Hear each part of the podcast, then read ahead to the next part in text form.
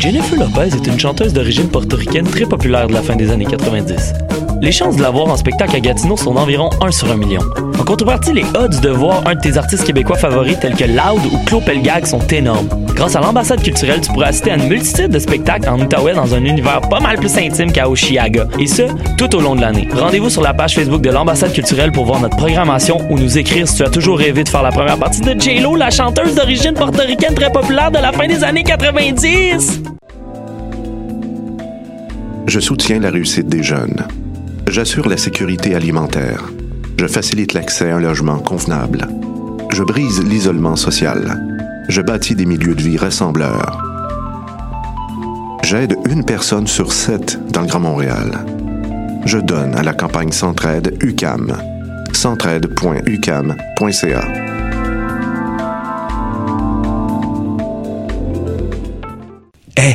vous saviez que choc.ca ce n'est pas que du podcast C'est aussi 5 chaînes musicales 24 heures sur 24 pour vous accompagner partout.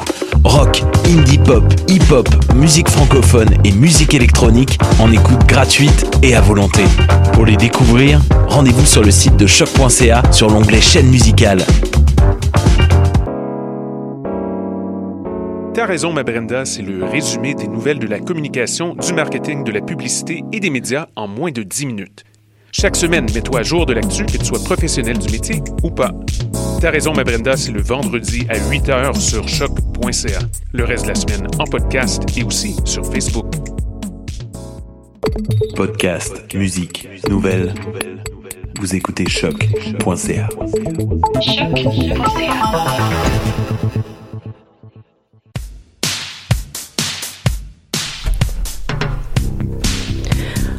Aujourd'hui, dans Danscussion Co, Isabelle Rancier, Sylvain Scott et Salim Ahmad sont au cœur de l'actu de la scène. Robert Saint-Amour nous révélera les choix du spectateur. Jérôme Pruneau nous propose d'en finir avec l'appropriation culturelle. Alexia Martel nous livre sa chronique sans Forgetica. Dans les grandes discussions, nous parlons accident et résilience. Et Jérémy Vitupier nous emmènera quelque part dans le monde. Jingle!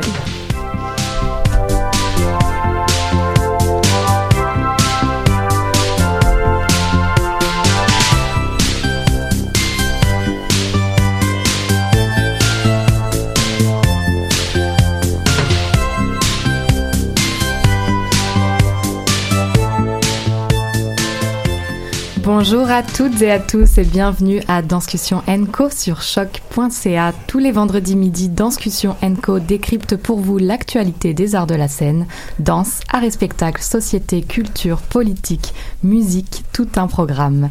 Sixième émission de la saison aujourd'hui. Ici Clara, Maud, Léa et Alexia à la régie qui nous réservent une chronique bien mystérieuse pour aujourd'hui. Et nos chers Jérôme Pruneau et Robert Saint-Amour ne sont pas bien loin. Bonjour l'équipe. Bonjour. Toujours un plaisir de vous retrouver pour ce rendez-vous hebdomadaire. Tout de suite, c'est l'actu de la scène, rencontre avec des artistes qui font l'actualité des scènes montréalaises avec nous aujourd'hui, Maude. Alors j'ai envie d'ouvrir avec des Il était une fois. Ernest, Stanislas et Désiré, qui un jour reçoivent une lettre leur apprenant qu'aujourd'hui est leur dernier jour. Ils décident alors de ne pas s'en faire et surtout de ne pas se laisser mourir. Comédienne, chanteuse et photographe, Isabelle Rancier est l'une de nos comédiennes qui porte le masque dans Les Trois Petits Vieux qui ne veulent pas mourir. Une présentation du théâtre du Fret. Bonjour Isabelle. Bonjour Maud. Merci d'être avec nous aujourd'hui.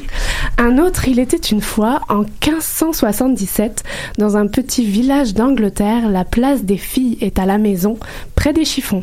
Le jour où le jeune William Shakespeare découvre le talent d'auteur de sa sœur Margaret, il ne peut garder pour lui son émerveillement. Sylvain Scott est le metteur en scène de I Am William, une pièce de théâtre musical pour les 9 ans et plus, et est l'un des co-directeurs artistiques du Théâtre du Clou. Bonjour Sylvain. Bonjour. Merci d'être avec nous. Ça fait plaisir. Et notre dernier, il était une fois. Une mère qui se voit dérober ses jumeaux, ses jumeaux par un vautour et une tortue. Ensuite, la rencontre d'une fille papillon suivant le voyage des monarques avec un jeune homme qui cherche à guérir son éclatement intérieur en retournant à ses racines africaines. Salim Ahmad est interprète marionnettiste et interprète dans la nouvelle création du théâtre Motus Ganougala, la traversée. Bonjour Salim. Bonjour Maude. Merci d'être avec nous tous les trois. C'est un immense plaisir. On ouvre de nouvelles portes. On sort de la danse en tant que telle. Et alors j'ai tout de suite envie de plonger théâtre masqué, théâtre de marionnettes, théâtre d'ombre, théâtre musical. Que représente la scène pour vous et à quelle famille de créateurs et d'artistes appartenez-vous tous les trois? Ben moi c'est drôle parce qu'en m'en venant ici, je me disais moi à l'école de théâtre, euh, on m'a dit il fallait comme comme interprète développer toutes sortes de de de de, de moi je m'en allais dire de skills mais de d'aptitudes, excusez-moi.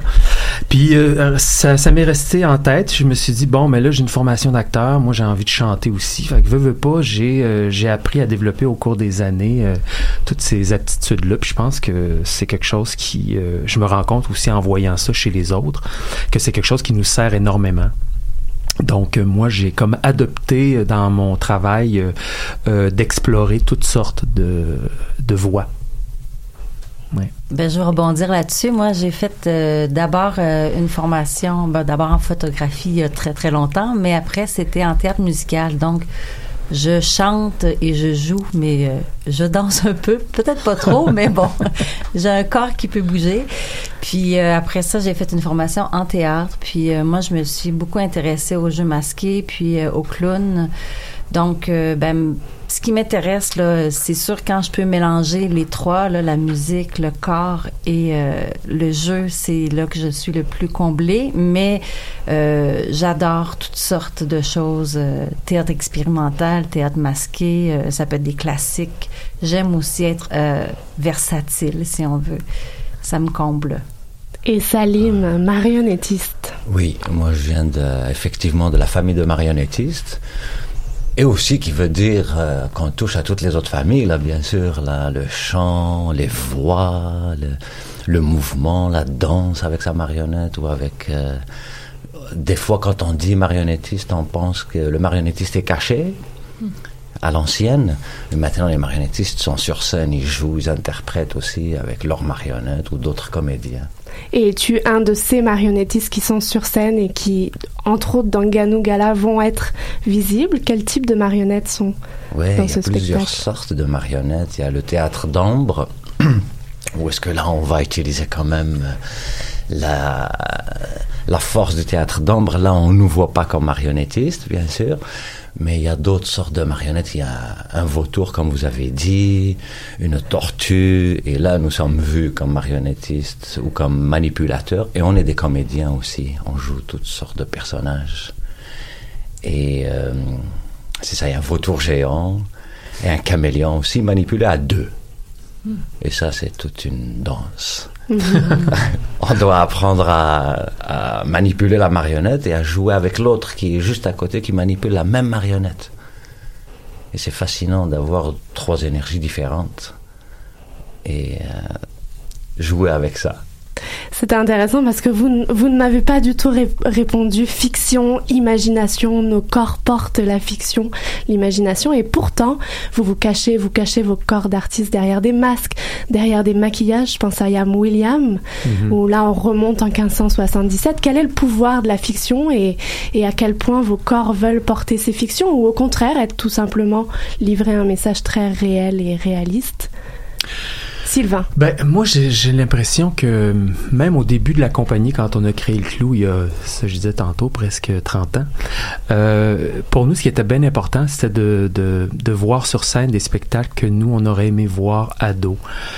Donc, il y a, en fait, je pense que au clou, c'est super important les mots, l'histoire, la fiction, le récit. Euh, et veut, veut pas, notre travail, euh, soit comme acteur ou comme metteur en scène, c'est de, de faire en sorte de répondre le mieux à ce que ce texte-là euh, impose. Euh, tu des textes qui vont euh, tout à coup suggérer de peut-être utiliser plus le mouvement, plus la musique, d'autres qui vont imposer quelque chose de plus sobre, de plus... Fait que je pense qu'il faut être vraiment à l'écoute de, de la matière première Isabelle, dans Les Trois Petits Vieux, vous abordez le sujet de la mort et, du deuil. Est-ce que tu pourrais nous parler un peu plus et comment vous l'abordez? Alors, vous êtes trois comédiens masqués, deux femmes, un homme masqué. C'est à toi. Euh, ben, écoute, euh, oui, on a décidé le masque. D'abord, ça a été justement un coup de cœur euh, de texte. C'est Alexandre Lheureux, qui est le directeur artistique du Théâtre du Fret, qui est tombé sur ce texte-là et il y a eu un coup de foudre total. Et puis au début, il voulait faire la mise en scène avec trois femmes, un peu justement comme dans le temps de Shakespeare où c'était les hommes qui jouaient des femmes. Mhm. Lui, il voulait euh, que les femmes jouent des hommes parce que c'est trois personnages de, de vieux. Euh, puis euh, là, tout d'un coup, c'est très drôle. Il voyait le masque. Le masque est venu comme une inspiration. Puis euh, puis là, tout d'un coup, il dit, mais ce spectacle-là, il va vivre. Puis là, je vais être jaloux si je joue pas dedans. bon, là, je fais ça un peu gros, mais euh, on est allé aussi chercher quelqu'un qui était spécialisé en masques. Moi, j'ai étudié à Sainte-Thérèse avec Joanne Benoît. Euh, puis, euh, bon, elle a été euh, à La Grosse Valise, qui était une compagnie là, qui a roulé pendant, je sais pas, 20 ans. Es-tu capable de me répondre à ça, Écoute, La Grosse Valise, ça a été une compagnie importante qui a tourné pendant, je dirais même plus que ça. En tout cas, qui, a tourné. Faudrait que j'aille voir sur mon téléphone. Elle me l'a écrit, mais j'ai plus le temps de le regarder. mais c'est quelqu'un qui est très spécialisé en masques. Puis, au Collège Lionel Gros, elle enseigne le jeu masqué neutre, euh, les larvaires, euh, les comédiens dell'arte. Euh, puis moi, j'ai fait des stages aussi avec elle en, formation continue à l'UDA. Donc, j'ai proposé à Alexandre qu'on approche Joanne, puis elle était extrêmement enchantée de participer à cette création-là. Alors, ce qu'on a fait, c'est que Vania, qui est la troisième comédienne, elle fait beaucoup de marionnettes, mais elle fait aussi des masques. Donc, elle a fait d'abord des prototypes en papier mâché, puis on a commencé la création autour du masque avec ces prototypes-là. Puis ensuite, on a dit, ben c'est super, ils vivent bien, mais si on allait chercher quelqu'un d'expert en masque pour construire les, masques en cuir, et là, on a approché euh, Marie Muyard. Donc, c'est comme si un peu Vania avait fait la conception à partir des ateliers de jeu qu'on avait fait à partir du texte avec les masques euh, en papier mâché. Elle a inspiré Marie dans le travail. Elle a travaillé avec Marie comme un grand stage. Et puis après ça, il y a eu Pierre, euh, Pierrick Fréchette qui fait la scénographie, les accessoires, qui a fait la patine des, euh, des masques. Et donc, c'est ça. Je ne sais pas si je me suis égarée, mais le corps. Le, corps. On le parle masque et la mort. Bon, la mort. la mort, je veux, je veux, en parler absolument parce que tout le monde, à cause du titre, puis mhm. qu'est-ce qui est dit dans la description, la description qu'on donne, on dirait que c'est un spectacle sur la mort et non, ce n'est pas un spectacle sur la mort. C'est un spectacle, c'est une ode à l'amitié, à l'amour.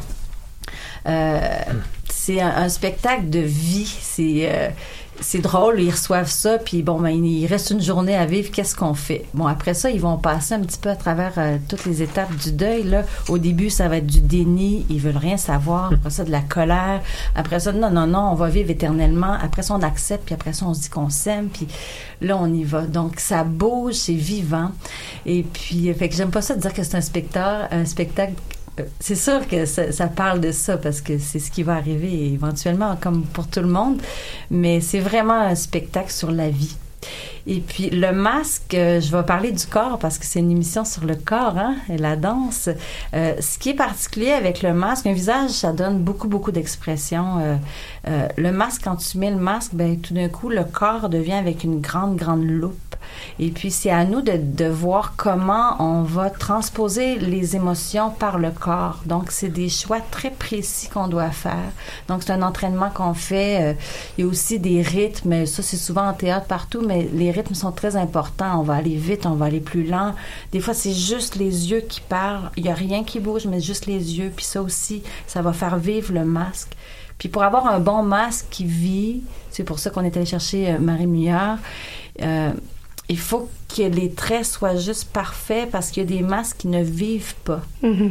Euh, donc, tu mets le masque, si le corps vit, si les yeux vivent, tout d'un coup, je pense que tu as un masque qui mm-hmm. fonctionne puis qui vit.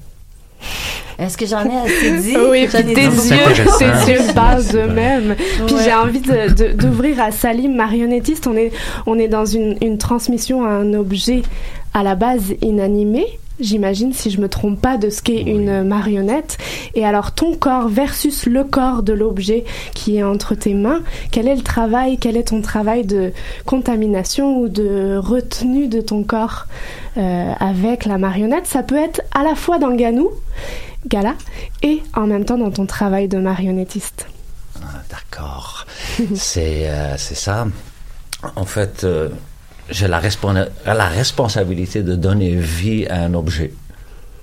Et là, c'est en s'inspirant des mouvements naturels, de la fluidité, de l'histoire, de la parole et des possibilités de cette marionnette-là. Est-ce qu'elle bouge juste un bras? Est-ce qu'elle bouge euh, la tête, le bras et les jambes? Est-ce qu'il n'y a rien qui bouge là-dedans et c'est à moi de lui donner son espace et sa voix?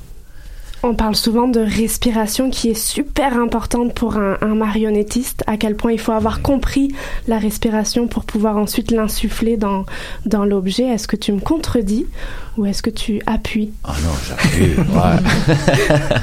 en masque, c'est très En masque, la respiration. et alors en théâtre musical Ben, en fait, euh, c'est drôle parce que quand on parle de théâtre musical, euh, pour moi, il y a le jeu, le chant, la danse. Mm-hmm. Dans une production passée, j'avais euh, essayé d'explorer l'aspect dansé dans le spectacle, mais au même titre que la raison pourquoi on peut chanter dans un show de théâtre musical. Quand on il y a comme plein de théories qui existent, là, mais bon, disons que quand euh, un personnage se met à chanter dans un spectacle de théâtre musical, c'est souvent pour exprimer euh, une, une, émotion qui serait pas nécessairement euh, exprimée verbalement.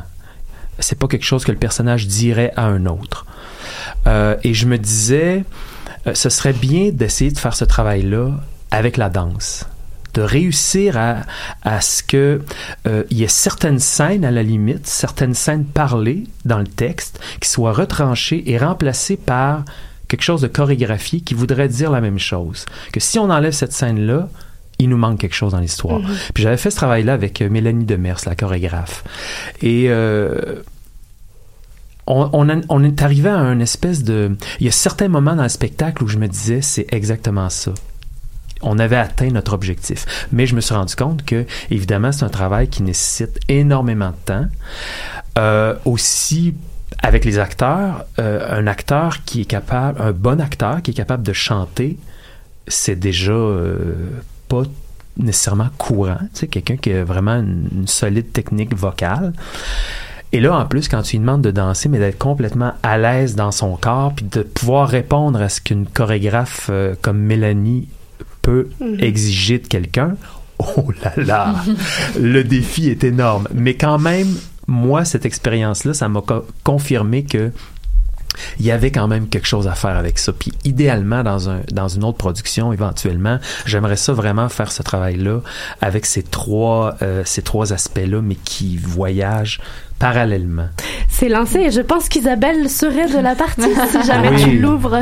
non, mais j'ai ces mêmes fantasmes-là. Hein, je connais pas beaucoup Sylvain, on se croise, mais c'est drôle, j'ai vraiment exactement les mêmes fantasmes. Je trouve ça très Parce que le corps, quand, il quand on voit un spectacle de danse, là, il y a, il y a une dramaturgie, il y a une histoire, il y a quelque chose qu'on suit, qui vient nous toucher, tout ça. Puis à un moment donné, tu fais, mais dans un show, pourquoi on pourrait pas mélanger, mais vraiment aller donner à l'aspect danse une, euh, lui donner des mots. Mm-hmm. Parce que, euh, évidemment, quand on pense théâtre musical, comédie musicale et mouvement, on, a, on fait plus l'association avec des gros numéros musicaux, puis Broadway, puis les claquettes, puis tout ça, ce qui est très bien, mais qui est pas la même chose, moi, avec laquelle j'avais euh, réfléchi ce projet-là au départ.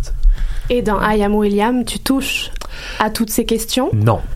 Donc non, pour la dans, prochaine. dans William, j'ai vraiment, euh, on s'est vraiment concentré sur le texte et la musique pour vraiment pousser encore plus le pouvoir de la musique à l'intérieur du, du, spectacle. Euh, il y a plus de chansons qu'il y en avait, par exemple, dans le chant du Coy, le spectacle auquel je fais référence avec Mélanie. Euh, mais dans William, non, l'aspect danse, il y en a un petit moment, mais qui est plus euh, euh, vraiment un tout petit, une toute petite parcelle dans le spectacle. Et alors la particularité, c'est que vous faites tous partie de la programmation euh, du festival L'écoute théâtre. Oui.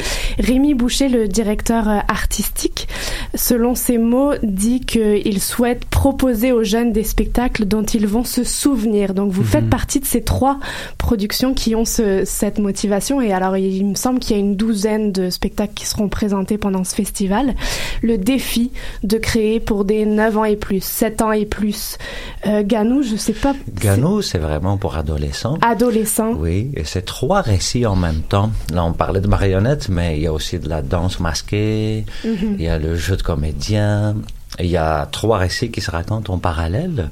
C'est un récit originel euh, de pays Dogon, c'est du Mali, et euh, une histoire d'un jeune, euh, un jeune Québécois métis d'un père malien, d'une mère québécoise, amoureux d'une euh, d'une Québécoise avec des origines mexicaines et qui est gravement malade.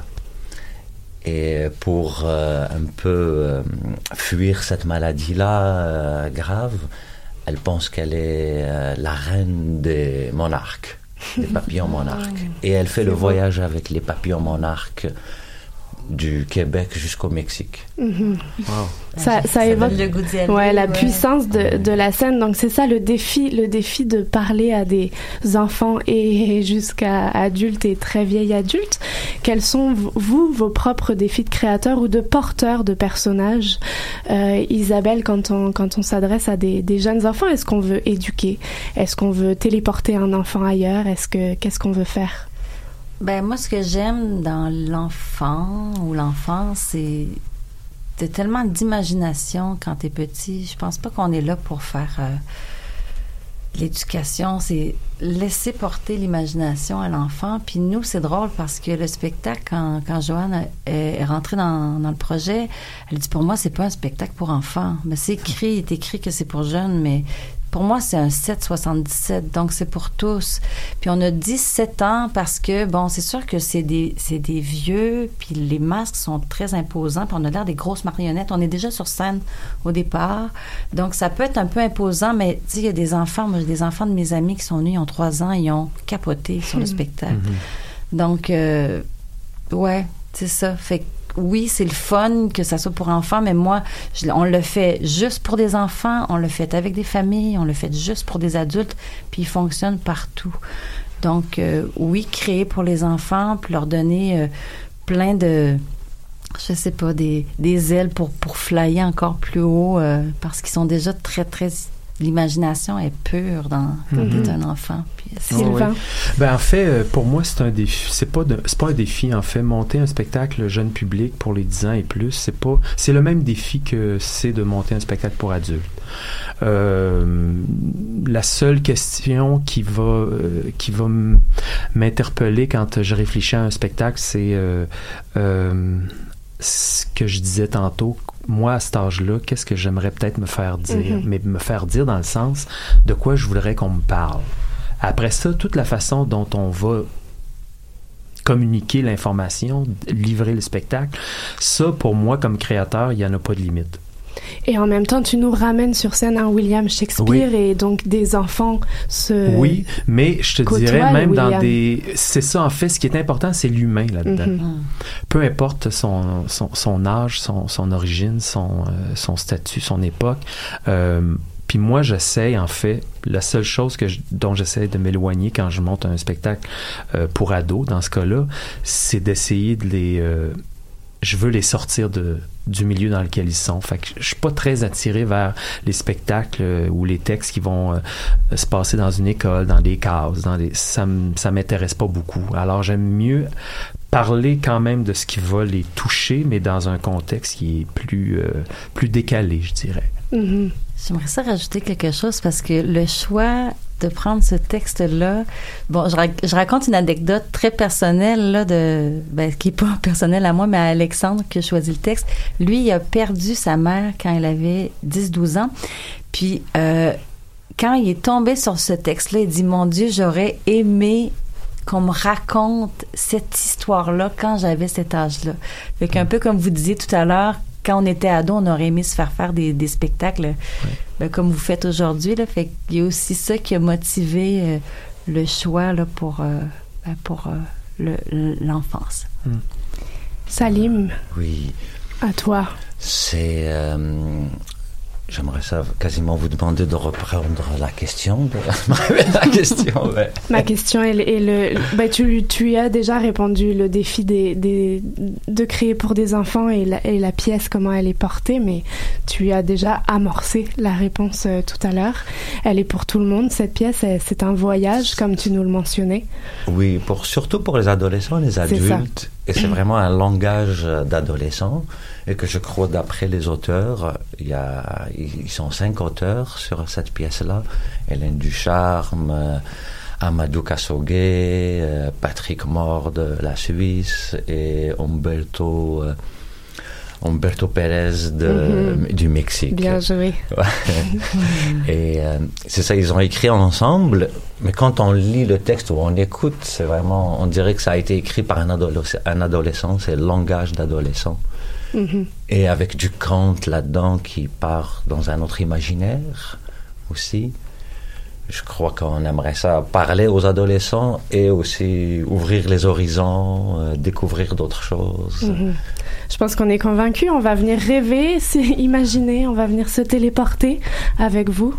Comme, le, comme tu le disais, Maude, euh, Rémi Boucher euh, donc propose de, propose de, de se souvenir de, ces spectacles grâce à, grâce à vous. Nous, on va vous proposer de se souvenir des dates de ces spectacles pour aller les voir. Alors, euh, il y a les Trois Petits Vieux le 14 novembre à 10h et à 19h, Ayam William le 17 novembre à 11h et Ganougala La Traversée le 16 novembre à 15h30. Donc, ne manquez pas ce festival, les coups de théâtre, euh, plein de spectacles pour euh, jeunes et plus vieux parce qu'on aime ça. Merci à tous d'avoir été parmi nous. Un régal vraiment de vous, de nous avoir écoutés. Et on se retrouve juste après une petite pause musicale avec nos chroniqueurs.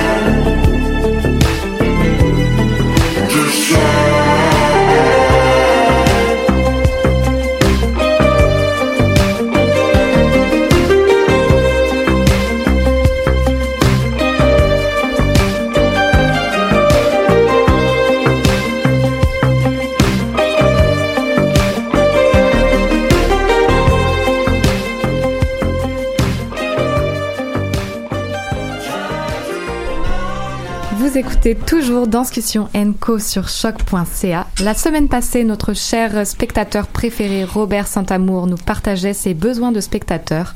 Cette semaine, nous abordons les choix du spectateur. Robert, c'est à toi. Merci Clara. Bonjour, bonjour à tout le monde.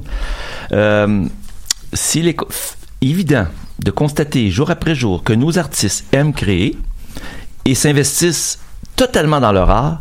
il, reste, il en reste que Jérôme Pruneau, plutôt cette saison, nous a sensibilisé aussi qu'ils le font dans des conditions souvent difficiles.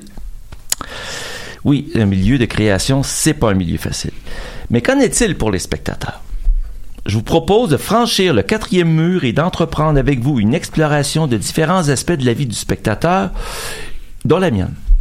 Cette semaine, je débute en partageant avec vous le thème de la gestion de son agenda et des choix qu'il doit faire. Parce que voyez-vous, des propositions dansent la plupart du temps en saison, juste pour une semaine, il y en a plusieurs. À celle des diffuseurs habituels, la Place des Arts, l'Agora de la Danse, Tangente, Théâtre La Chapelle, l'Usine C, le Mai et Densité. Pas tous, heureusement, la même semaine, mais ils occupent la place. On doit aussi ajouter celle à l'affiche dans d'autres lieux. Il y a cette semaine, par exemple, les propositions dans les maisons de la culture de Montréal, dont le percutant Wood de Mélanie Demers dans quatre d'entre elles, un remix au studio 303 et une passerelle 840 des étudiantes et étudiants du programme de danse de l'UCAM. Et je ne vous parle pas du CINARC et de son côté off la semaine prochaine qui se rajoute en investissant les lieux de présentation. Admettez donc une semaine qui ne compte que sept jours et avec quelques autres activités et obligations personnelles, euh, c'est bien limité. D'autant plus qu'un spectateur omnivore peut vouloir découvrir aussi, entre autres, des œuvres théâtrales ou celles du septième art sur grand écran. Pour garder son équilibre mental, il doit se répéter intérieurement, tel un mantra, je ne peux pas tout voir, je ne peux pas tout voir, et espérer aussi des reprises plus tard. L'exercice de compléter son agenda peut donc s'avérer assez délicat, déprimant même. Parce que les diffuseurs ne dévoilent pas leur programmation au même moment et surtout ne semblent pas se concerter. Avec des semaines fort chargées et d'autres pas mal moins. D'autant plus que les œuvres sont à l'affiche que quelques soirs, sinon parfois un seul. Combien de fois un spectacle pris dans un abonnement, il y a longtemps, question de diminuer un peu les frais, vient piler sur les pieds d'un autre dure dur la vie d'un spectateur. Surtout si les différentes propositions offertes sont le fait de chorégraphes qu'il suit depuis un certain temps et de d'autres qu'il veut découvrir. Mais heureusement, une petite marge de manœuvre existe. Densité, par exemple, propose ses œuvres sur deux semaines. Le théâtre La Chapelle ouvre ses portes certains lundis soirs. L'Agora de la danse présente le samedi en après-midi, tout comme Tangente le fait le dimanche après-midi. Autre choix qui se présente, pour ce spectateur celui de retourner découvrir une œuvre déjà vue.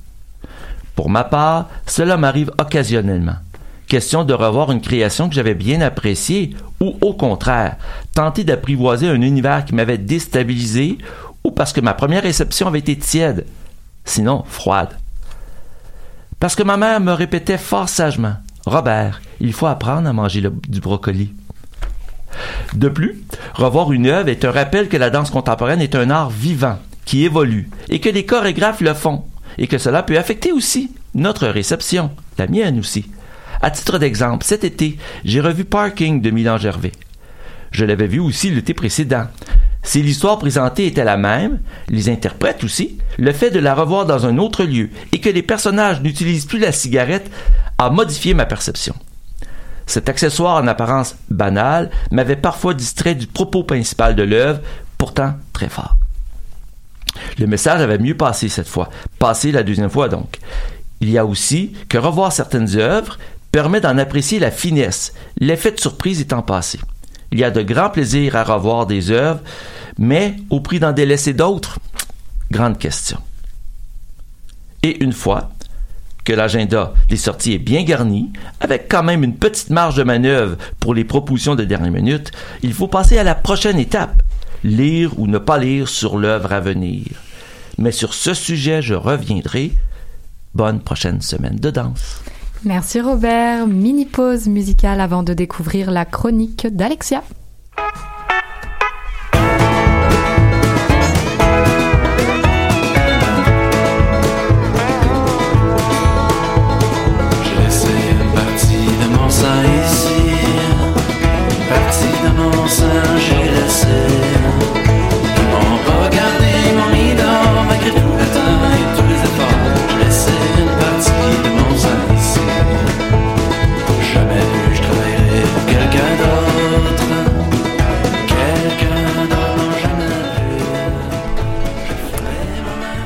Des yeux dans lesquels tu adores te plonger.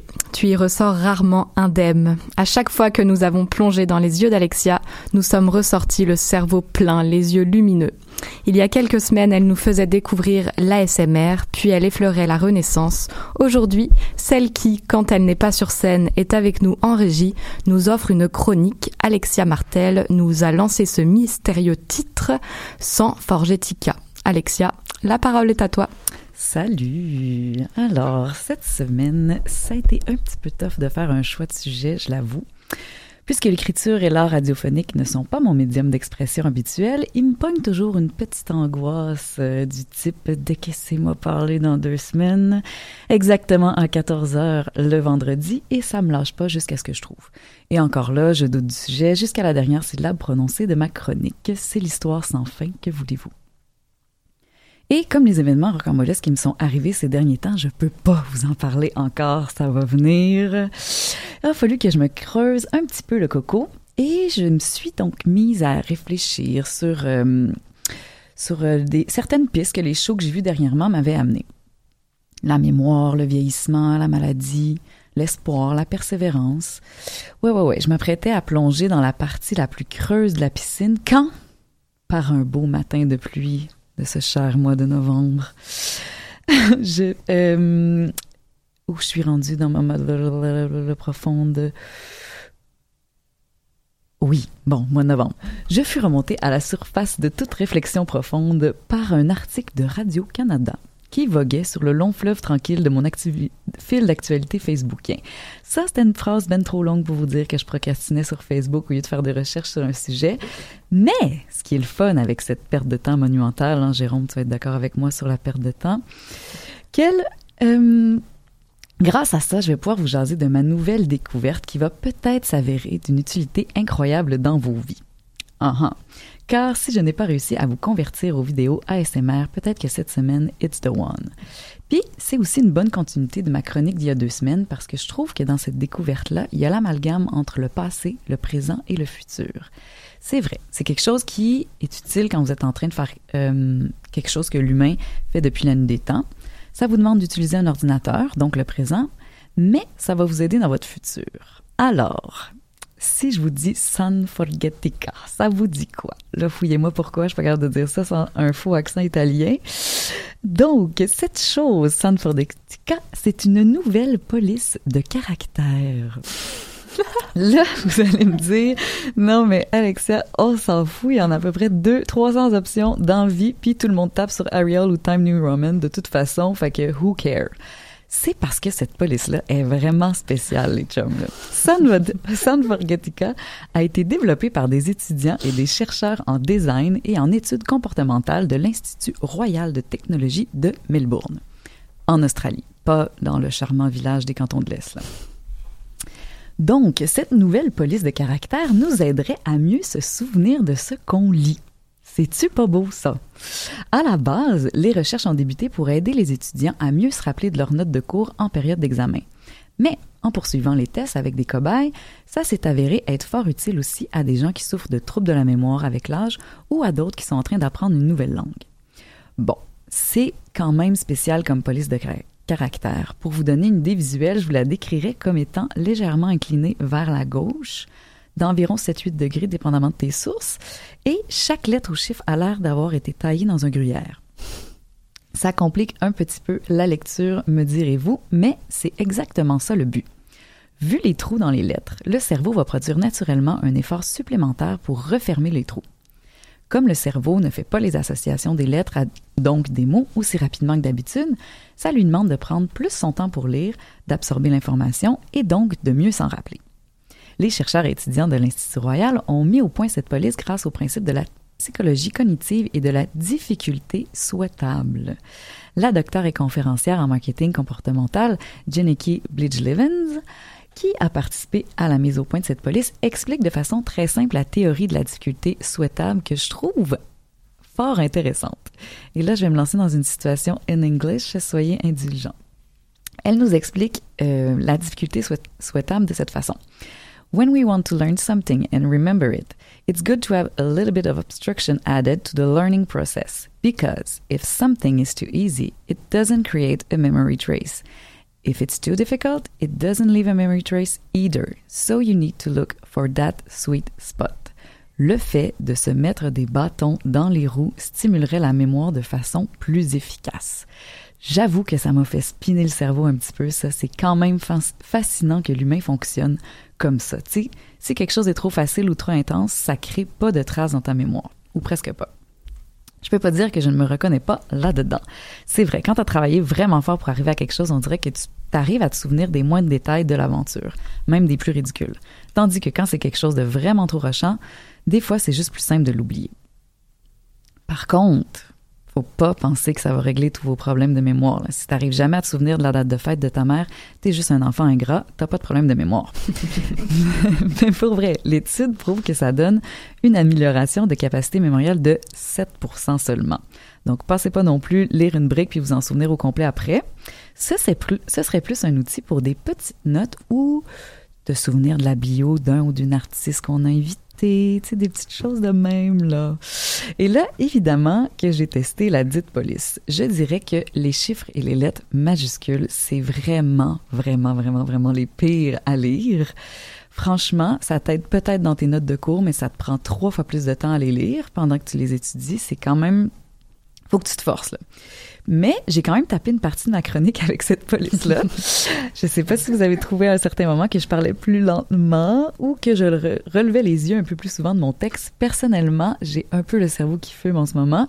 Ça te demande vraiment d'être concentré dans ta lecture parce que tu reconnais vraiment pas les mots que tu as toi-même tapés. C'est fascinant. Alors, pour terminer, je vous invite, chers collègues, à faire le test vous aussi. Cette application est gratuite et est disponible sur PC et Apple. Et voyez si la semaine prochaine, il y a une différence. Est-ce que vous vous souvenez un petit peu plus de votre chronique ou des faits cocasses sur un ou une invitée? Pour le fun, un petit test. Merci Alexia. Nous aussi, on a le cerveau qui fume et je mets mes, mes chroniqueurs au défi de, d'essayer cette police et de nous faire un compte rendu la semaine prochaine, s'il vous plaît. Allez, on se fait une mini pause et on retrouve Jérôme Pruneau juste après.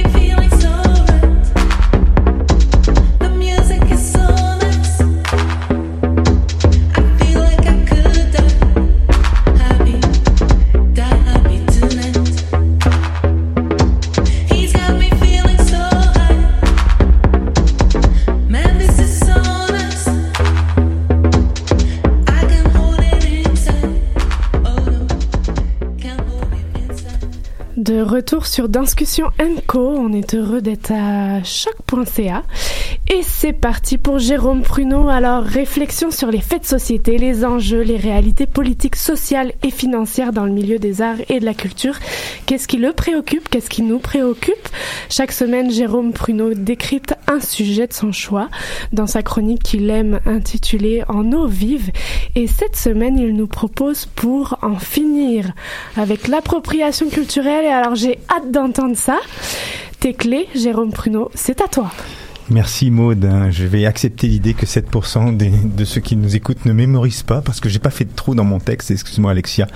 Je vais voir ça pendant 15 jours. Alors très chères auditrices et auditeurs de Danscussion Co, bienvenue à bord de mon kayak pour une descente en rapide qui m'amène aujourd'hui à en finir avec les eaux troublées et parfois nauséabondes du déferlement médiatique qui a eu lieu cet été dans les foulées de Slave et Kanata. Que n'ai-je pas lu comme propos horrifiants et détachés de toute nuance et de sensibilité Loin de toute compréhension du phénomène de l'appropriation culturelle surtout, où bon nombre de plumes ont noirci d'encre des papiers pour peu de choses, si ce n'est pour ajouter quelques huiles sur le feu. Certains ont même largement profité de leur statut de journaliste et donc d'une tribune pour enfiler les perles de l'agitation sociale en criant au loup d'une censure à une quelconque liberté d'expression que par ailleurs nous, chérirons, nous chérissons tous exagéré, je trouve.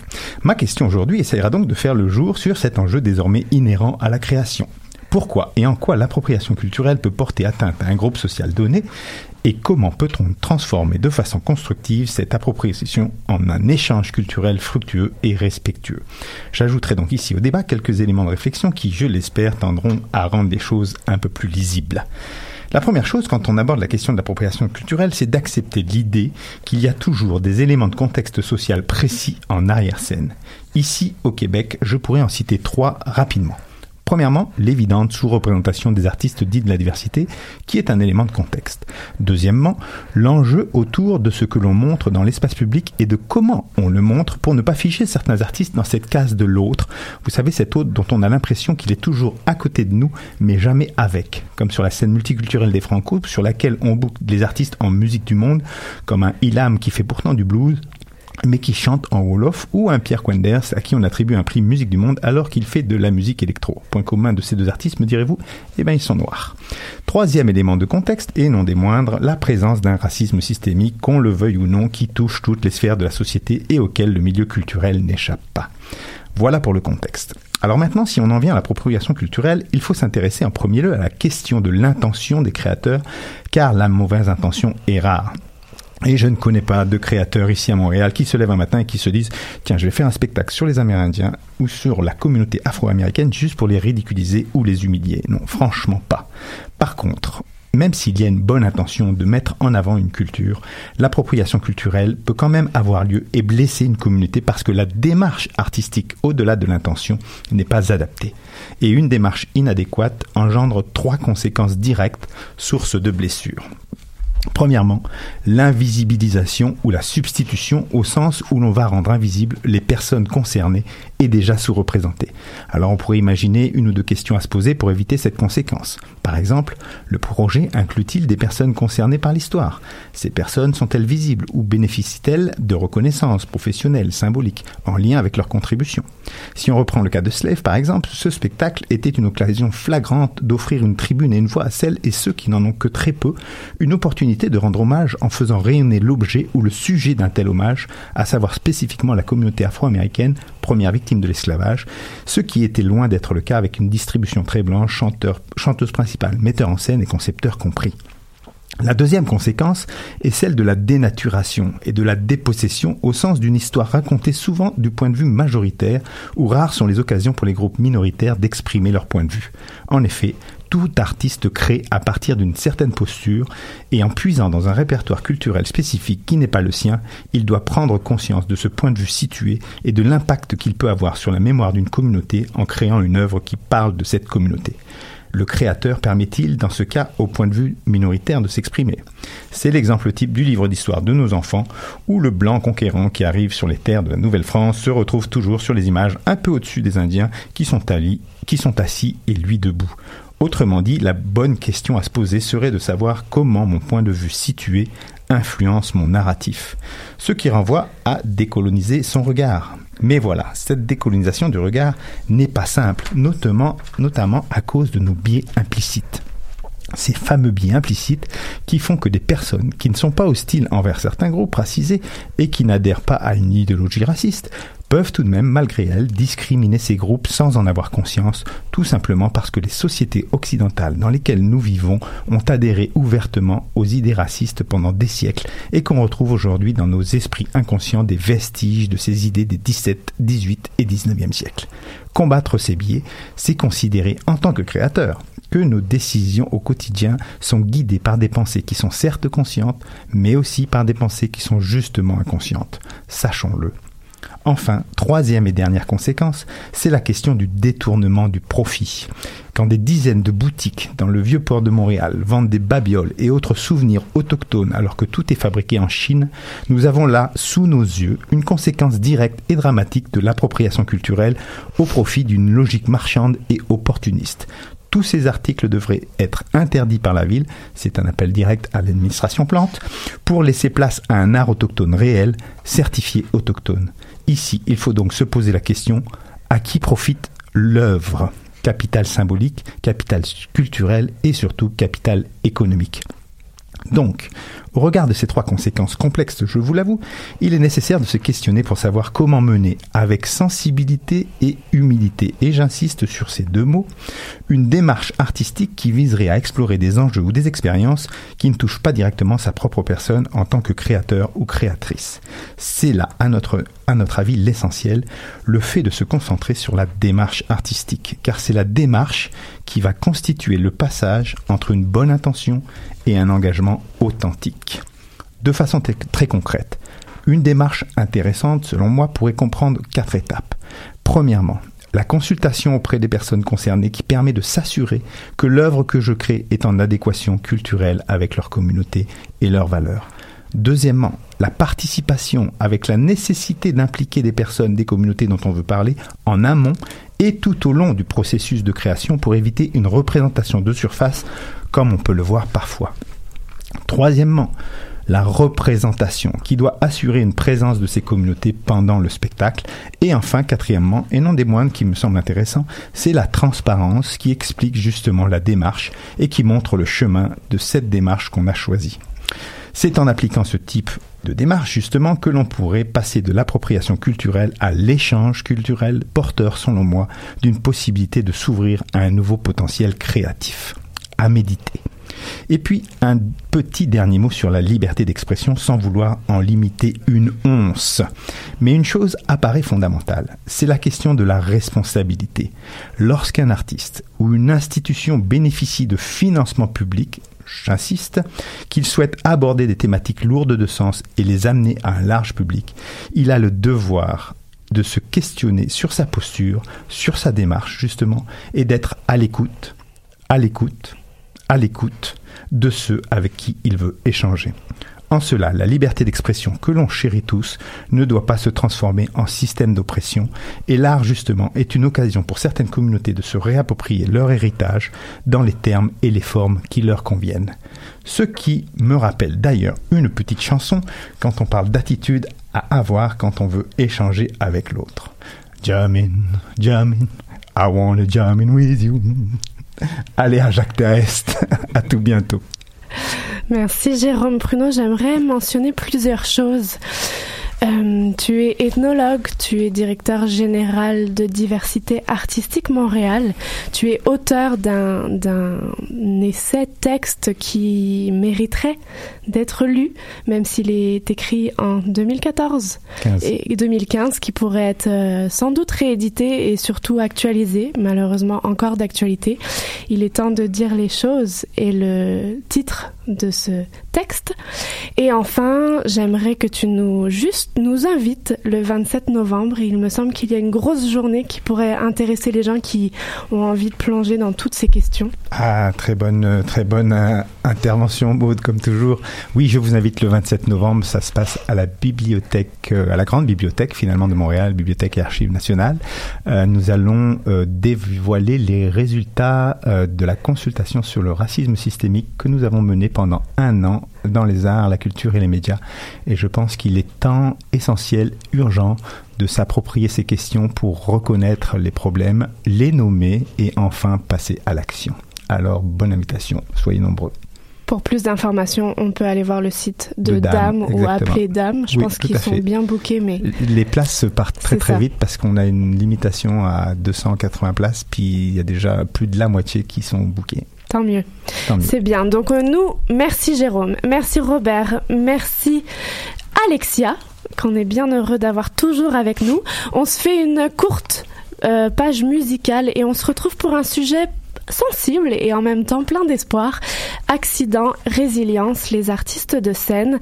Alors merci les chroniqueurs, on change de place et petite page musicale.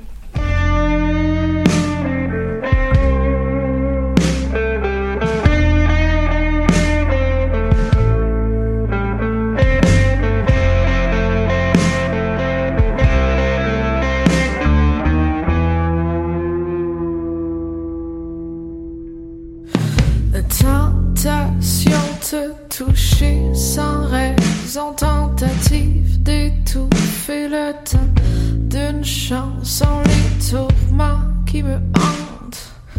Histoire d'épouvante, les trop grosses tempêtes qui me pourrissent la tête.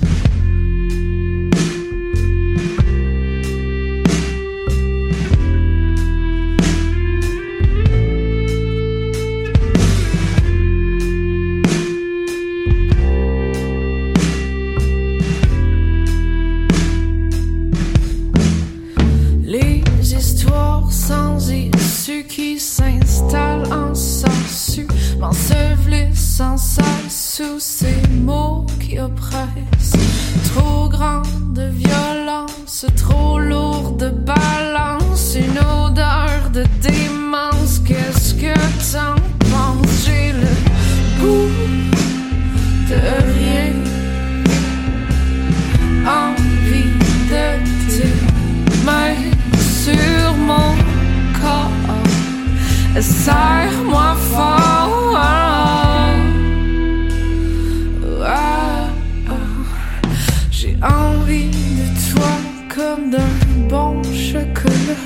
Équilibre précaire entre le doux et la mer. Fais-moi trop tôt noyer, laisse-moi tout oublier. Sois mon billet, sens unique vers le psychédélique. J'ai besoin de j'ai envie de te goûter. J'ai pas peur de la psychose, donne-moi ta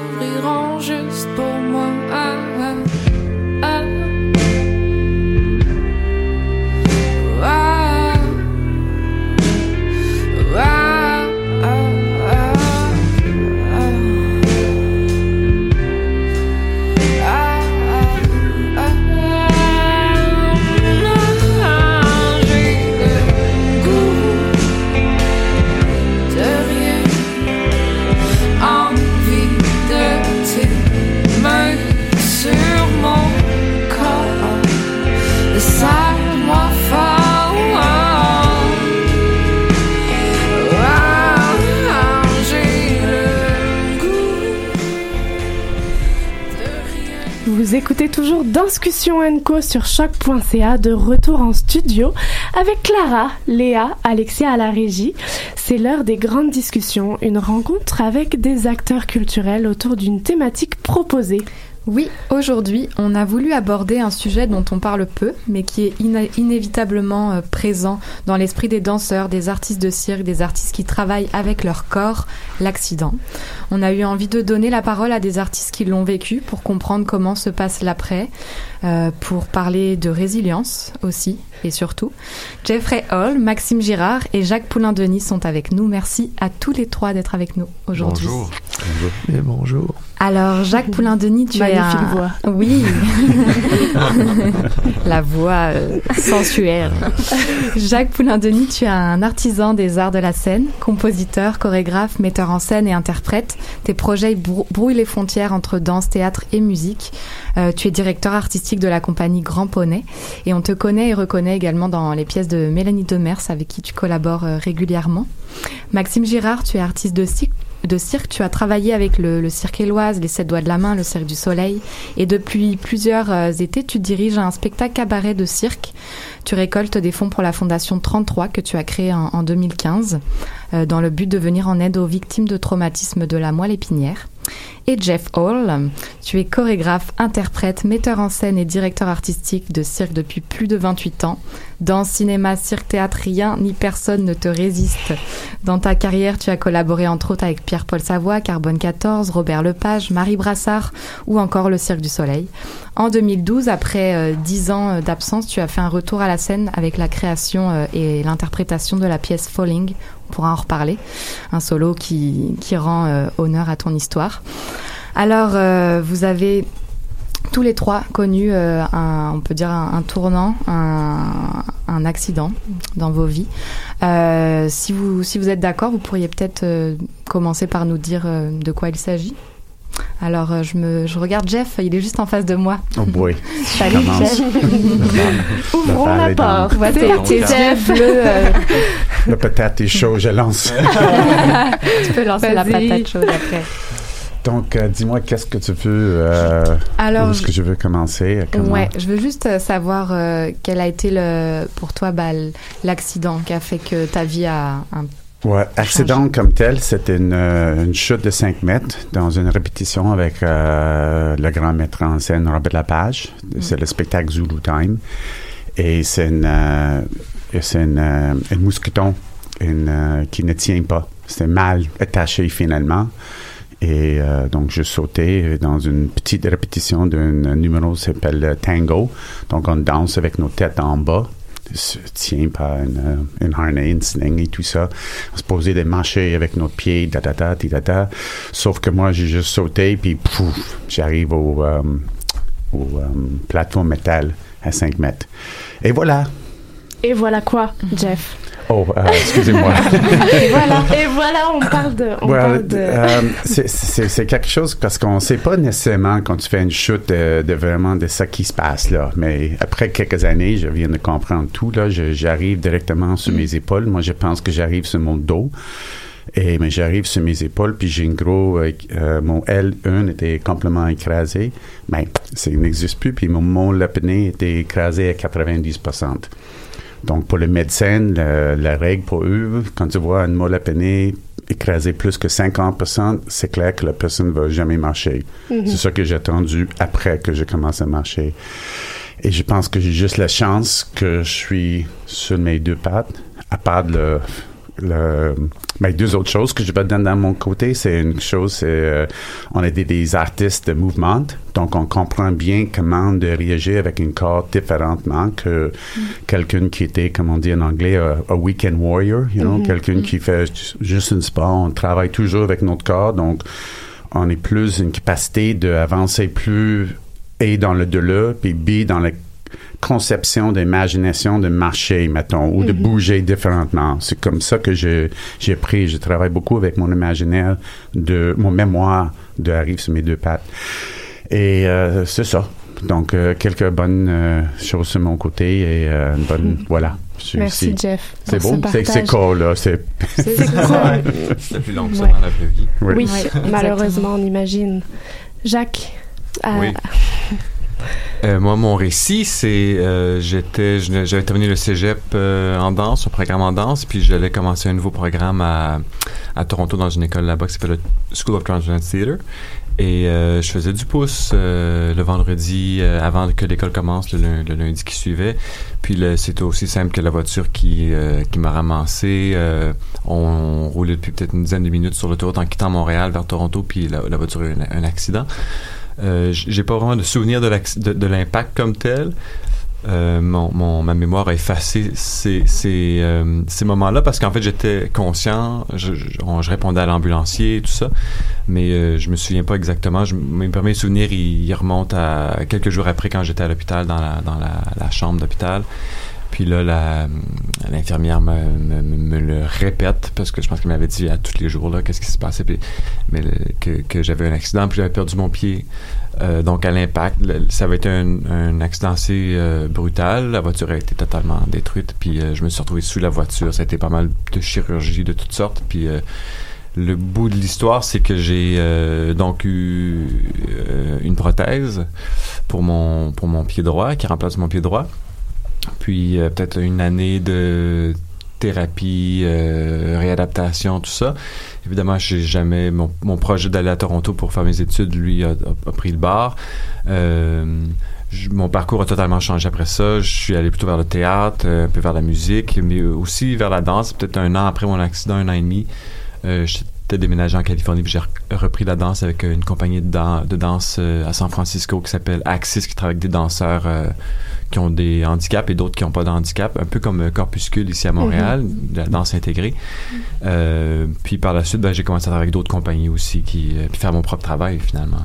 Puis récemment, euh, à te regarder, ils s'habitueront et était au Katsu. Puis c'est les premières images de, de ton corps euh, qui étaient présentées aux côtés de Angie Cheng, mis en scène par euh, par Mélanie. Mélanie Demers. Et, et voilà, nous ça nous a allumé aussi à, à ce moment-là. On en, on reviendra à cette présentation. Mm-hmm. Maxime, ouais.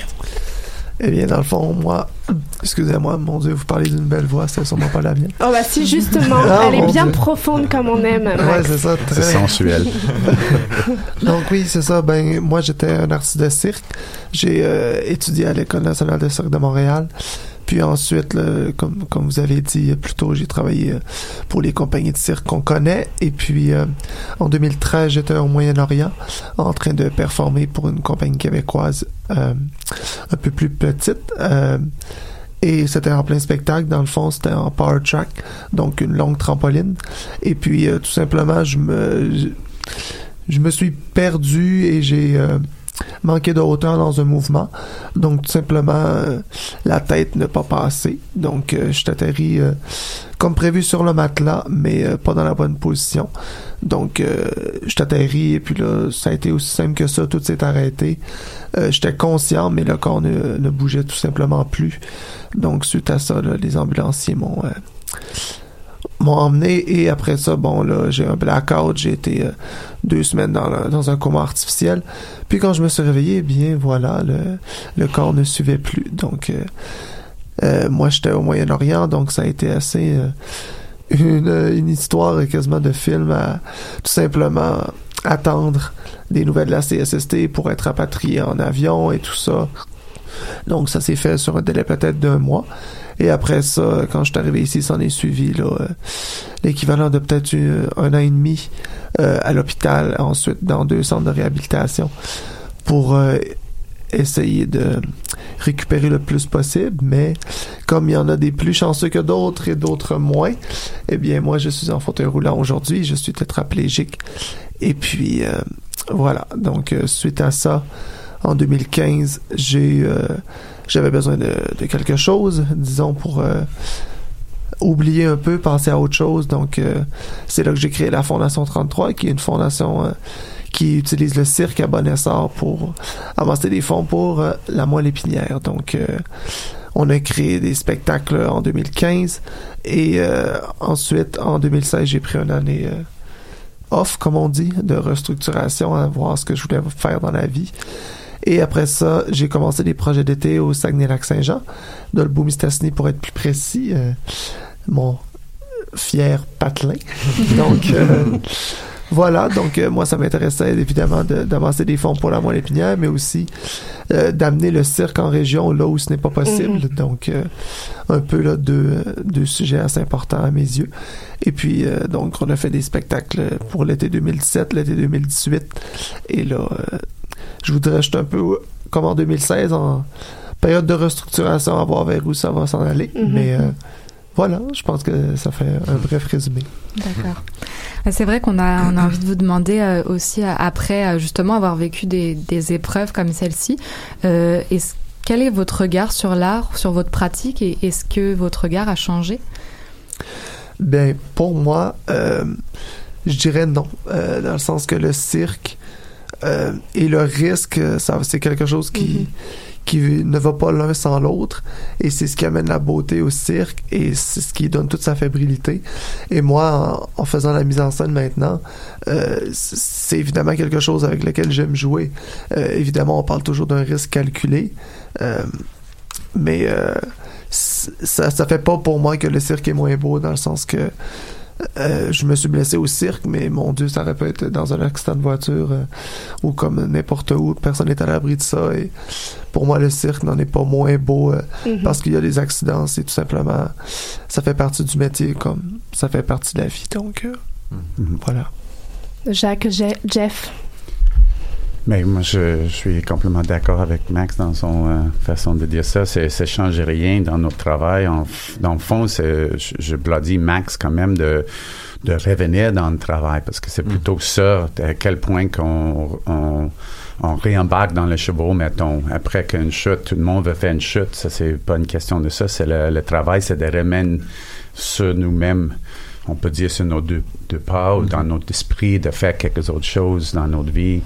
Et euh, je pense que c'est ça le, le, le travail pour une artiste qui était blessée, c'est de qu'est-ce que je vais faire maintenant avec ma vie, comme euh, Mhm. comme tu viens de dire que tu embarques avec la danse, pas avec une pied qui n'était pas là. Par exemple, là, c'est- Oui, oui. on fait plein de choses euh, que c'est dehors commune dans un autre sens. Mhm. Jacques, est-ce que tu as quelque chose à Ben oui, mais je dirais que ça m'a peut-être amené moi à un peu à euh, ça n'a pas changé mon parcours, mais ça a peut-être plus précisé. Ça m'a amené à, vouloir trouver un peu ma propre façon de, danser ou de faire de la création ou d'être créatif avec mon, mon nouveau corps. Fait que euh, j'ai commencé plus à chercher ma propre signature, mon propre langage, ma propre façon de bouger. Euh, puis jusque-là, en danse, en tout cas, il y a vraiment une... en cirque, c'est peut-être un peu moins le cas, mais en danse, il y a beaucoup euh, le, répertoire, puis la, démarche, c'est beaucoup d'apprendre le, le rôle ou des rôles qui existent ou de se, se- intégrer une compagnie, puis adopter un peu le, le style de cette compagnie-là ou... euh, euh, quand tu es interprète au, au service d'une œuvre ou d'une compagnie. Euh, puis là, moi, il y a plusieurs portes qui se sont fermées à, à partir du moment où j'avais eu mon accident. Alors, euh, il a fallu que j'en ouvre d'autres, puis ça m'a amené donc à, à chercher ce que moi j'avais à dire avec, Mhm. euh, avec cette- ce corps-là, finalement.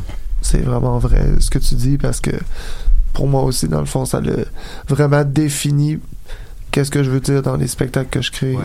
Donc, nécessairement, quand quelque chose change notre vie comme ça, ben, ça resserre assez notre démarche artistique, à savoir, euh, comme tu dis, là, de quoi on veut parler. Mhm. Et euh, quand on se blesse en tant qu'artiste, euh, qu'est-ce qui vous manque le plus Je voudrais savoir? C'est une blessure qui peut durer un mois, un an ou Ouais. beaucoup plus évidemment. Qu'est-ce qui vous a manqué le plus ou qu'est-ce que c'est ça? Est-ce que ça serait la performance, l'entraînement, le public, les shows? Mais il manque le plus, je pense que le, le chose que tu faut passer au travers, c'est de rendre compte que tu n'es pas le même corps qu'avant. Premièrement, il faut que tu acceptes où est-ce que tu es avec, avec les moyens que tu as eu. Donc, on est toutes. euh, c'est encore une autre chose. J'ai des amis qui arrivent. Oh, j'ai une mal de dos hier. Puis, oh, je peux pas dire ça, toi, Jeff. Excuse. Non, non, dis ça que tu veux. Tout le monde veut le, le, le chose.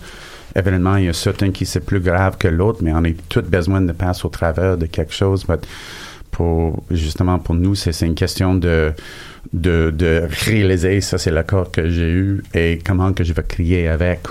Parce que la mémoire était toujours, la vision était toujours, la capacité de parler pour nous autres, par exemple, était toujours. Peut-être quelqu'un d'autre va perdu une voix, mettons, que c'est un autre type de, blessure. Il faut communiquer de toute façon. Et euh, voilà. Oh, juste une autre chose que je trouve, c'est drôle parce que tu mentionnais que tu es en danse. Puis moi, au début, j'étais pas en sucre. C'est le sucre qui m'amène après mon accident. Mhm. Et je trouve vraiment weird de, de Ouais, travailler avec le trapèze ou quoi. Je de, de- chaque fois que quelqu'un tombe, tu, tu regardes, OK, on fait ça encore? tu as besoin de regarder loin de ça parce que tu, à un moment donné, tu passes au travers de ta chute que tu viens de faire. ça, encore, ah oui, oui, OK, répète Le- ça le traumatisme encore une autre fois. Mais tu veux rien savoir avec les gens qui tombent comme ça en avant les yeux chaque fois. Ben, après 2000 chutes, parce que les artistes font pas mal de chutes dans la vie, tu commences à Ouais. accepter ça. Ben ouais, c'est ironique, là, en tant qu'artiste, combien de nous sont, sont tombés dans toutes les façons pas possibles, puis Mhm. que les gens, tu dis mon Dieu, cette personne-là ne, ne va jamais se relever, et euh, comme si de rien n'était, voilà. Et c'est drôle, comme moi, c'était un peu l'inverse, c'est comme c'est arrivé, c'est fait ah ok, bon, il est tombé, tu sais, ça va, mais tu sais, je me suis pas relevé, donc euh, Mhm. on peut pas savoir, mais oui, c'est tout le temps. On dirait qu'il y, a- il y a comme une, une naïveté sous-jacente, mais qui est super belle dans, dans ces prises de risque, autant comme danseur, autant comme, comme acrobate. Est-ce que c'est c'est une méséducation? Est-ce que c'est quelque chose qu'on ne vous conscientise pas à ces accidents ou à ces risques, en tout cas, qui sont, euh, Ben- qui sont présents dans, dans les milieux artistiques? Oui, je pense que. euh, en fait, c'est parce que j'allais un peu répondre à la question précédente. Ouais. Qu'est-ce qui m'a manqué? Ce qui m'a manqué, moi, puis ça, ça rebondit à ce que tu poses comme question, c'est qu'il m'a manqué un peu des, des role models ou des exemples de euh, danseurs ou de professionnels qui avaient la même ou un parcours similaire au mien ou dans, dans mon cas c'est des danseurs amputés. Est-ce que ça est-ce que ça existe? Parce que moi ce, ce- ce- cette condition là d'être amputé je connaissais rien là-dessus avant de, de- de- qu'est-ce que, que mon accident m'arrive. Fait qu'en plus de devoir réapprendre à danser il fallait aussi réapprendre à marcher puis réapprendre comprendre c'est quoi ce nouveau corps. Puis euh, si j'avais eu déjà plein de références, ben oui, lui, lui, lui, lui, lui l'a fait. Ben là, tu t'es déjà plus, euh, t'es déjà plus avancé. Donc cette espèce de naïveté dont tu parles, elle, elle était vraiment présente pour moi. Je savais pas dans quoi je m'embarquais, je savais pas qu'est-ce qui, qu'est-ce qui était possible ou, ou pas possible. Puis il faut vraiment. Puis je me souviens quand ils m'ont dit à l'hôpital, euh, ben, c'est les drogues qui parlaient un peu là, mais qui m'ont dit, euh, là, vous avez un accident, vous allez rester ici un petit bout de temps. Parce qu'on a plein de petites- on a plein de choses à, à- à arranger sur vous. Moi, j'ai répondu, ben ok, c'est super, mais moi, je commence l'école lundi. Alors, essayez de faire ça rapidement parce que, tu sais, le gars il était comme vraiment dans, dans déconnecté. Puis c'est ce genre de, de naïveté-là, je pense, qui aide à... À à- ouais, tu sais pas qu'est-ce qui est possible ou qu'est-ce qui est pas possible. Puis donc, tu, tu peux juste te dire euh, que tu vas l'essayer, dans le fond. Mhm. Puis peut-être un peu pour ça aussi que toi, tu- euh, Jeff, tu t'es retrouvé en cirque dans un autre. C'est c'est comme une autre discipline qui est, qui, est- qui est venue te chercher parce que euh, justement il y avait une espèce d'inconnu euh, qui, qui était souvent très très attirant. Et puis euh, peut-être un deuil à faire par rapport à une certaine partie de ta vie, mais que ça, ça ouvre après ça d'autres portes pour euh, tout un autre euh, champ de possibilités. Oui, exact, exact. Puis il faut que tu acceptes ces, ces portes qui viennent d'ouvrir aussi, parce Ouais. qu'on ne sait pas dans notre carrière comme un artiste quelle porte va arriver. Maxime, sans son blessé, il peut être un acrobate, puis éventuellement, il s'enligne vers d'autres choses. Ça arrive avec toutes nous autres dans notre vie, notre carrière en même temps. So, une- ah, évidemment, une porte ferme, une autre ouverte là, en même temps. Oui. but- J'aurais une question un peu plus sociale, un peu plus euh, encadrement. Quel accompagnement vous offre-t-on autant socialement que dans l'art, le, milieu Est-ce qu'il y a un accompagnement que vous pouvez aller chercher Et ce soutien, cet accompagnement, sont-ils vitaux dans vos démarches ou au contraire, vous préférez les laisser passer pour vous concentrer sur vos démarches artistiques euh, quand on vit ce genre de d'accident, est-ce qu'il y a, un soutien? Alors on parle peut-être CNESST, CSST. Jacques, je sais pas si tu as pu, vu que c'était un accident hors travail, mais pour... euh, Ouais, en ben moi, c'est soutien un accident de la route, fait que j'ai ouais. été- j'ai été euh, pris en charge par la, la SAC. Oui, c'est sûr qu'au niveau médical, euh, ouais, tout- moi, tout- toutes les ressources étaient là. là sont, le- Même chose pour moi aussi avec la, la CSST. Mais évidemment, comme on le sait, c'était arrivé en pratique, ben, c'était une toute autre situation. Puis c'est un peu pour ça, moi, que j'ai créé ma fondation, parce que ça arrive à tellement de personnes qui sont juste malchanceuses. Entre guillemets, euh, tu sais, comme moi, j'ai été chanceux dans ma malchance, si on veut. De, que ce soit dans ces circonstances-là, au moins j'ai pas de soucis financiers déjà que j'ai d'autres soucis constants dans ma vie en- Mhm. qui en fait n'arrêtent pas. Donc euh, c'est toujours la même chose, mais au moins de pas avoir à se soucier de ça.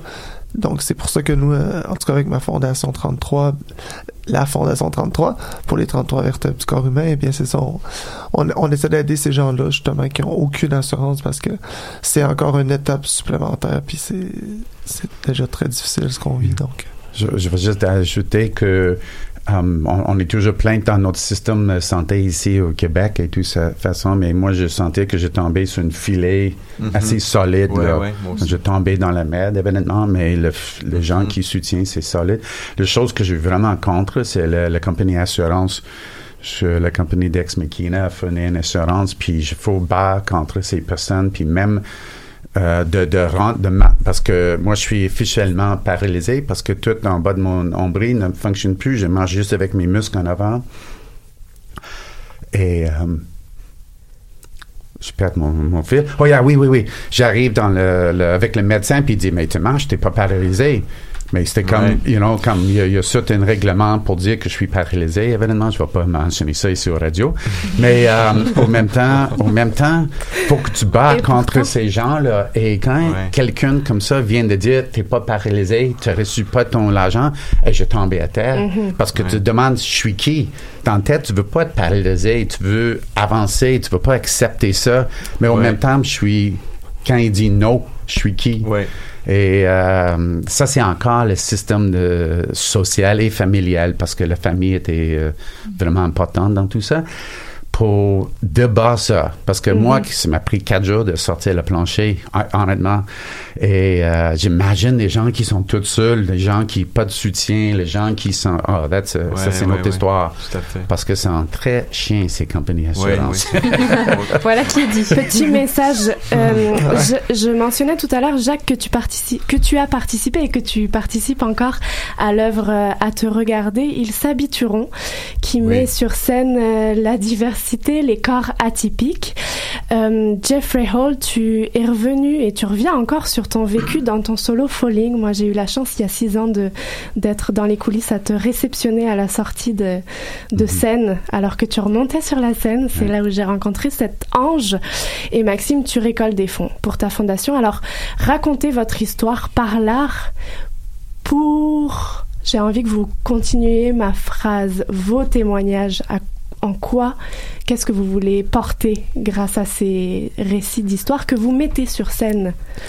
Bien, moi, je, je parle beaucoup de, de ma réalité dans, dans mes spectacles et c'est vraiment ça qui, qui m'inspire. Moi, c'est pas euh, quelque chose de nouveau euh, et je m'en cache pas. Moi, je suis quelqu'un que, somme toute, même avec tout ce que j'accomplis aujourd'hui, je n'aime pas ma vie. Mhm. Euh, et je- c'est toujours, c'est toujours un choix qui est un peu euh, difficile à, à accepter, mais moi, d'être ici, disons que ça me plaît vraiment pas. Euh, je fais du mieux avec ce que j'ai, mais évidemment, c'est ce qui m'a donné un filon pour parler euh, de suicide, parce que moi, euh, les idées suicidaires et tout ça, j'ai déjà fait une tentative, etc. Donc, c'est vraiment quelque chose qui... qui fait partie intégrante de mon quotidien. Donc moi, dans mes spectacles, écoutez, j'ai j'ai fait un premier spectacle pour, en parlant du suicide, j'en ai fait un deuxième en parlant du suicide assisté. Donc euh, vous pouvez comprendre que c'est quelque chose qui me nourrit énormément et je sais que parler de suicide, c'est souvent quelque chose de très négatif, mais moi, euh, à mes yeux, c'est quelque chose de très positif. Euh, ça ça m'aide à aller de l'avant, Mhm. euh, de penser comme ça et de penser que j'ai peut-être un certain contrôle sur ma vie. Donc euh, voilà, moi je, je, je parle de ça dans mes spectacles, ça me drive et euh, je, je me verrais pas faire des spectacles qui parlent d'autre chose. Ok, donc on est pour conscientiser vraiment à, à ces thématiques. On parlait de mort en première partie avec des petits vieux aussi. Donc tout est tout est possible, Max. Jacques, euh, Jacques, tu tu mets ton corps atypique Ouais. aussi euh, sur scène dans ce projet. Oui, euh, je l'ai fait dans d'autres projets aussi, mais c'est c'est drôle, j'ai pas, j'ai j'ai eu un peu une résistance à parler Ouais. de mon handicap dans mon travail euh, pendant longtemps. C'est peut-être dernièrement que je- j'ai, je l'accepte plus, même si je, je, je veux dire, euh, je faisais des spectacles où j'enlevais ma prothèse euh, il y a- il y a dix ans euh, sur scène, fait que je- je- ça faisait partie aussi de, de ma, de ma chorégraphie, mais on dirait que je ne voulais pas faire de l'art qui- sur ce sujet-là. Euh, je dirais peut-être que aujourd'hui, ce qui m'apparaît comme étant un peu le thème euh, qui lie mon travail et ma vie personnelle, c'est euh, la résilience et puis la, capacité de passer à travers des épreuves ou de ou de contourner des, obstacles ou de ou de changer de cap ou puis euh, il y, a, y a un peu un- une insistance dans notre société de de, de, de toujours continuer puis de pas trop s'arrêter pour se poser des questions de persévérer persévérer. C'est ça qui fait des, des héros dans notre société. Puis je sais pas si c'est si sain que ça comme euh, comme euh, approche de vie. Euh, je pense aussi que des fois ça prend un petit euh, un petit réveil puis un petit temps d'arrêt pour euh, se poser des questions réévaluer. Puis euh, se repositionner Mais je comprends ce que tu veux dire aussi parce que, tu sais, bon, moi j'ai parlé de ça, mais je, dans mes spectacles, c'est des sujets qui sont assez. euh, euh, tu sais, je dirais c'est beaucoup dans le sous-texte. C'est pas nécessairement. Tu sais, mon spectacle ne se veut pas être. Ok, c'est un spectacle qui parle de, de- du suicide, Mhm. donc ou du suicide assisté. Donc c'est c'est plutôt moi. Ce qui m'intéresse dans cette démarche-là, c'est plutôt, en fait, moi je vois un peu un culte à ma vie d'avant, et c'est Hmm. vraiment ça qui me fait triper. Donc Hmm. mes spectacles sont beaucoup euh, à cette image, mais à un certain moment donné ou à un autre, là j'aime ça frapper avec une image assez marquante puis faire comme ok tout vient de péter on on sait pas de où ça arrive et pourquoi Mhm. mais comme c'est ça puis c'est comme ça dans la vie fait que tu sais il y a aussi un, un désir de oui vouloir parler de euh, ces sujets si sensibles, mais aussi moi ce que j'aime dans mes spectacles, c'est mettre tellement de joie, de sensualité, de bonheur, de, de rire, parce que j'en j'en manque tellement dans ma vie.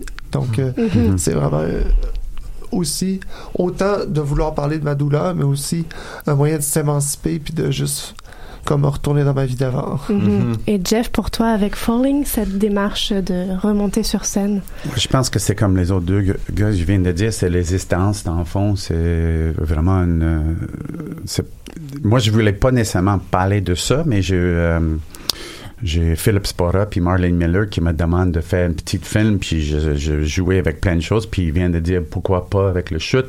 Ça, ça m'a choqué de, de, de de embarquer là-dedans. Mais après une petite euh, cinq minutes, une tentative de ça, c'est euh, avec euh, le spectacle que tu viens de voir. Et c'est Marc Bellin, quand même, dans ça, qui, quand je commence à parler de ça, une blague, il dit, Jeff, faut que tu parles de ça, faut que tu parles de ça. Et Marc Bellin m'a vraiment poussé dans ce sens d'allonger le, le, le sujet plus que je voulais faire. Ça a l'air qu'il y a des gens autour de moi qui continuent de dire, besoin de parler Faut de ça, parler, besoin de parler de ça. Donc, euh, je, je me, je me trouve dedans. Mais, euh, mais quand même, quand tu fais un spectacle comme Falling, qui était, euh, comme Max vient de dire, c'est très drôle au début. J'ai le mon rire pas mal. C'est ça que j'ai entendu quand j'étais sur stage. Je pense qu'il rit avec moi, pas à moi. Mais euh, à la fin, tu as entendu beaucoup de gens qui arrivent avec cette look dans les yeux, avec la capacité d'arriver sur le, de, de donner un petit peu de je sais pas, euh, c'est quand même uplifting dans Mhm. une bonne sens. Même si on parle de ça, c'est c'est pas nécessairement, comme je viens de dire avant, là, de tomber, c'est une question de comment qu'on va remonter. Mhm. Merci. J'ai juste envie de vous dire merci pour, euh, pour ce partage. C'était c'était vraiment euh, super de vous avoir tous les trois avec nous aujourd'hui. Ça passe vraiment vite et c'est déjà euh, le temps de se quitter. On va conclure puis lancer le balado Ouais, on peut juste mentionner que cette émission a été beaucoup inspirée de ce qui va se passer la semaine prochaine, le 17 novembre. La troupe internationale Il Abilities est formée de huit danseurs aux capacités différentes. Leur slogan, pas d'excuses, pas de limites. Et Il Abilities célèbre son dixième anniversaire par un événement de danse urbaine inclusive avec les grands ballets.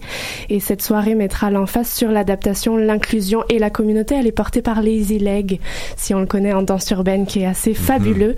Donc merci à tous les droits d'avoir été avec nous. Vous avez pris la parole 20 minutes et on espère que ça va continuer et que ça va conscientiser un peu euh, hors, euh, hors les murs. Euh, on conclut, nous On conclut on et on conclut. lance Jérémy. Alors, euh, comment conclure après tout ça On peut juste conclure que, que la semaine prochaine, Sinar oblige, que quand les salles seront pleines à craquer d'artistes et de talents, que les festivals s'enchevêtront et se contamineront, que les spectacles ne sauront plus où donner de la tête, bien, où serez-vous, vous? Pour ma part, j'irai applaudir les Tentacle Tribe, Daniele Finzi Pasca et j'irai à la rencontre des trois petits vieux qui ne veulent pas mourir, et vous Et je vous inviterai à commencer votre fin de semaine en signant le pacte pour la transition écologique.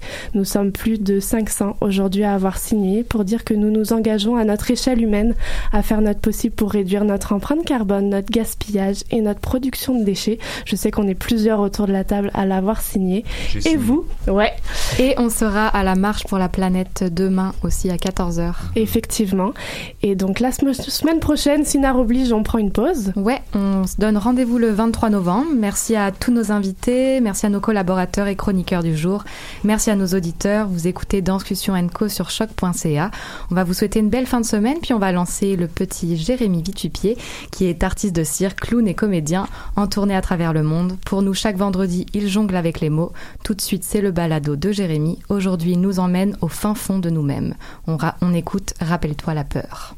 Dis-moi, tu t'en souviens? Je suis enfermé dans ma chambre, celle de Montréal, cette pièce sombre qui me protège du bruit ambiant et de la lumière du jour. Ici, je n'ai pas à faire face aux besoins de productivité ou à la pression sociale. Dans le noir de ma chambre, encadré des murs de mon appartement, je n'ai pas peur et je me forge une identité virtuelle que je choisis, ou en tout cas que j'ai l'impression de choisir. Tout ça parce que j'ai peur du dehors. Des fois, je ne me sens pas prêt à l'affronter parce que j'ai l'impression que je vais devoir me justifier sur tous mes choix, comme si on n'avait plus le droit d'essayer et de se tromper, comme si nous devions tous être parfaits tout de suite et tout le temps. Je suis de plus en plus terrorisé par le monde impatient et intolérant. J'ai l'impression que c'est de pire en pire à chaque fois que je rentre de voyage, quand ma tête n'est plus occupée par mille projets et que j'entreaperçois la machine qui essaye de m'avaler.